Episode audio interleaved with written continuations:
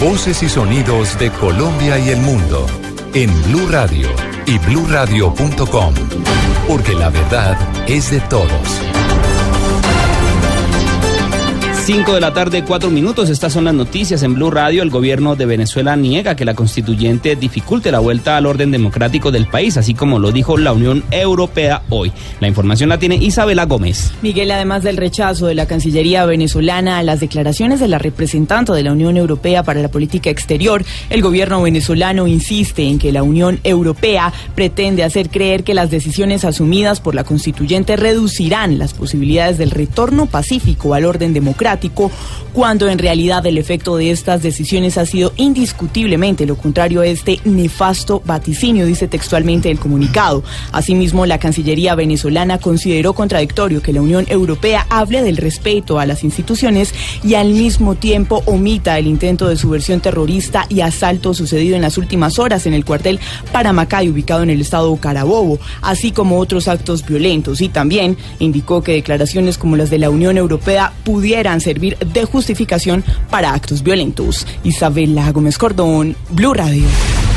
Isabela, gracias. Y los hinchas de las barras bravas de Millonarios que protagonizaron una riña ayer en el estadio podrían ser sancionados. Los detalles los tiene Rubén Ocampo. Miguel, en diálogo con Blue Radio, el secretario de Seguridad Daniel Mejía afirmó que los agresores que hirieron a un policía en una de las tribunas del estadio Nemesio Camacho del Campín, en medio del encuentro Millonarios Junior, podrán recibir sanciones no solo por este hecho, sino por el uso de bengalas al interior del recinto deportivo incumplió los compromisos que se habían hecho, agredieron a un policía eh, y pues sin lugar a dudas tendrán una sanción. Eh, y ese comité nos ha pedido que le entreguemos todas las pruebas que se tienen, tanto de cámaras de vigilancia, toda la información que recogió el PMU, el puesto de mando unificado en el estadio, para también seguramente evaluar algunas sanciones contra esa barra.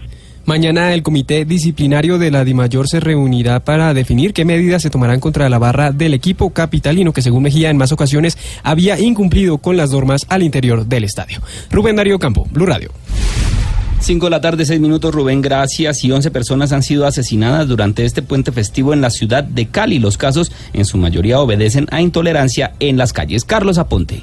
Para este puente festivo en Cali fueron asesinadas 11 personas en hechos aislados. En su mayoría los asesinatos fueron provocados al parecer por intolerancia y en su mayoría fueron cometidos con armas de fuego. El coronel Oscar Lamprea, comandante operativo de la policía de Cali, explica por qué aumentaron las muertes violentas en el desarrollo de este puente festivo en esta zona del suroccidente colombiano. Tenemos un total de, en el momento, de 11 homicidios, tenemos una reducción de dos. De igual forma, durante el fin de semana, varios de ellos se nos presentan eh, por el tema de intolerancia, ¿no? Algunas riñas. Por la ingesta de licor, eh, en su gran mayoría por arma de fuego, algunos de ellos eh, con arma blanca. La policía de Cali aseguró que hace presencia en puntos críticos de la ciudad, pero argumenta la autoridad que los niveles de intolerancia en la capital del Valle son preocupantes. El año anterior, para esta misma fecha, fueron asesinadas 13 personas. Desde Cali, Carlos Andrés Aponte, Blue Radio. Carlos, gracias. Y en las últimas 12 horas, tres hombres han sido asesinados en el departamento del Atlántico, del Atlántico mientras otro perdió la vida ahogado en el mar. La información con Diana Espino. Dos de los homicidios se registraron en Barranquilla, mientras el otro ocurrió en el municipio de Repelón Atlántico, donde este fin de semana se llevaron a cabo corralejas. En este caso, allegados indican que la víctima era un pescador de 25 años a quien le dieron varias puñaladas poco después de defender a uno de sus hermanos en una riña. El muchacho viene para acá, para encima de él. Él le trata de sacar el cuerpo. Cuando le tiró el primer viaje, lo cogió aquí, lo corté esta parte aquí. Y le tiró, el pelo salió corriendo, se lo alcanzó con un cuchillo. En otros hechos, en el barrio El Bosque de Barranquilla, fue asesinado de cuatro disparos un hombre que se enfrentó a tiros con dos sujetos que iban caminando. La policía indica que la víctima tiene siete anotaciones judiciales por homicidio, extorsión, porte ilegal de armas y tráfico de estupefacientes. Entre tanto, un celador de un colegio en Barranquilla murió ahogado en playas del municipio de Puerto Colombia al ser arrastrado por la corriente. En Barranquilla, Diana Ospino, Blue Radio.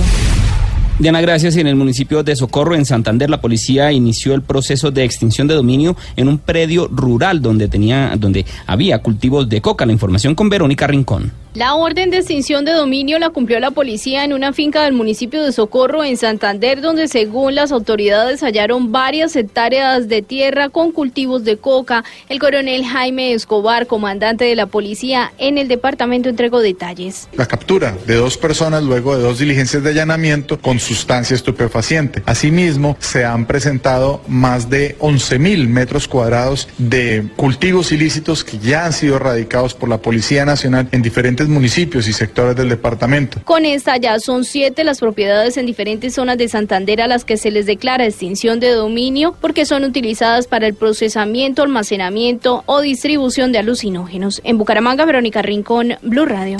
Noticias contra reloj en Blue Radio. 5 de la tarde, 9 minutos, las noticias contra reloj en Blue Radio, la noticia en desarrollo. La Contraloría General de la República advirtió sobre demoras en la contratación y la, la ejecución de los recursos del PAE durante el 2016. Más de 32 millones de raciones se habrían dejado de entregar. La cifra, un billón de pesos, es el valor de las inversiones que realizará el gobierno nacional y el de Boyacá a través del contrato Plan Bicentenario que beneficiará a los municipios de este departamento. Y quedamos atentos a Damaso López Serrano, el ahijado de Joaquín El Chapo Guzmán, quien se declaró hoy inocente de cargos relacionados con narcotráfico durante una audiencia en una corte de San Diego en los Estados Unidos. 5 de la tarde, 10 minutos. La ampliación de estas y otras noticias en blurradio.com. No se les olvide descargar la aplicación de Blue Radio en las tiendas iOS y Google Play. Continúen con Voz Populi.